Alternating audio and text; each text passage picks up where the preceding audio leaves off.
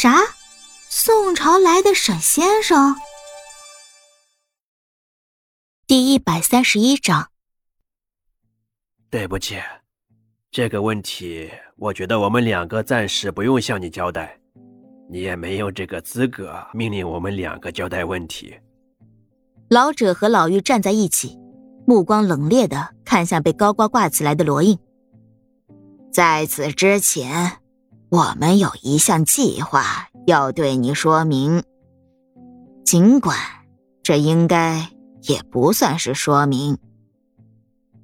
老妪的右手上正在凝聚光芒，笑了笑说：“哼，罗毅，我们决定对你动用那一个已经被禁止多年的秘术。既然你为了保护你的好朋友沈雪峰而什么都不愿意说的话，我们就只能够对你动用他了。执迷不悟的罗印。”你再怎么能够说话，你都不会有机会继续保护好你的好朋友了。什么？听到老妪所说出的话，以及看向他右手正在凝聚的淡血色光芒，突然间明白了什么，惊讶的说：“先生批准你们动用血法秘术了吗？”你可以这么认为。原本这一项秘术确实已经被禁止多年，今天却因为你的执迷不悟，让我们有机会能够重新启用它。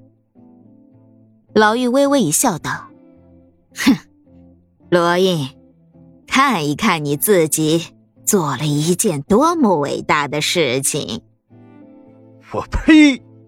你们不要以为。通过一个所谓的血法秘术，就能够有机会让我开口。罗伊怒视着他们说道：“是吗？这真的不足以让你开口吗？罗伊，我看到你害怕了。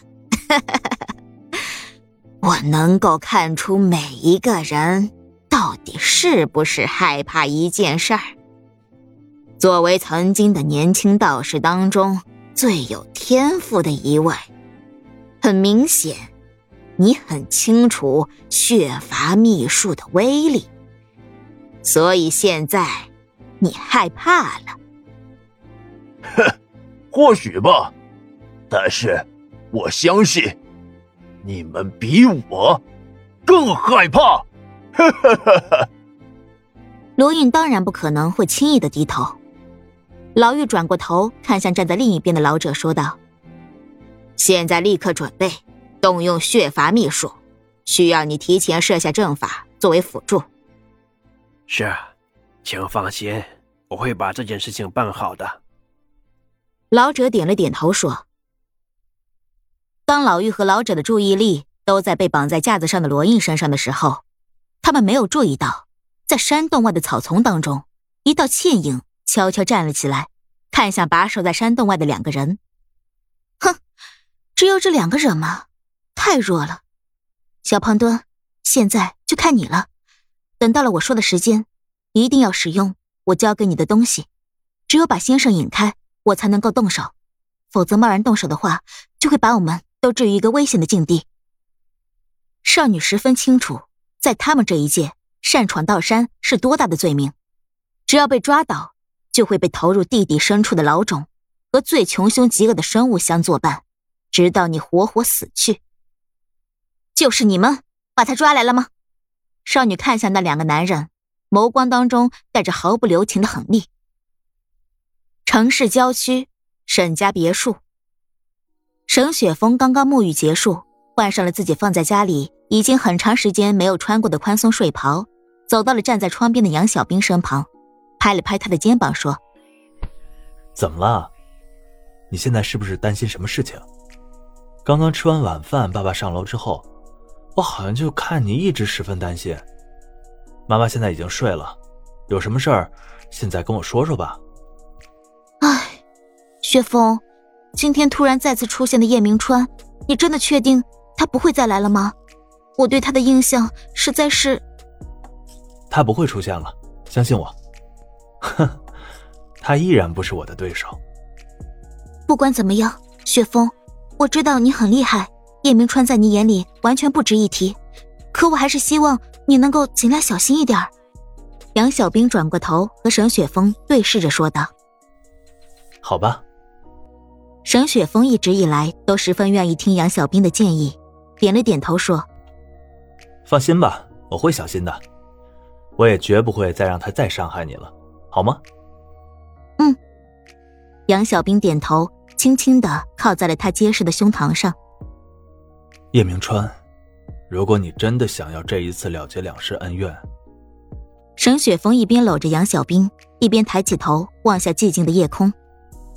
我们就一次结束这一切，不要让这一切剩下什么遗憾。他们的恩怨能够到现在已经延绵的足够之长了，就没有必要再继续下去了。让这一切停留在现在就可以了。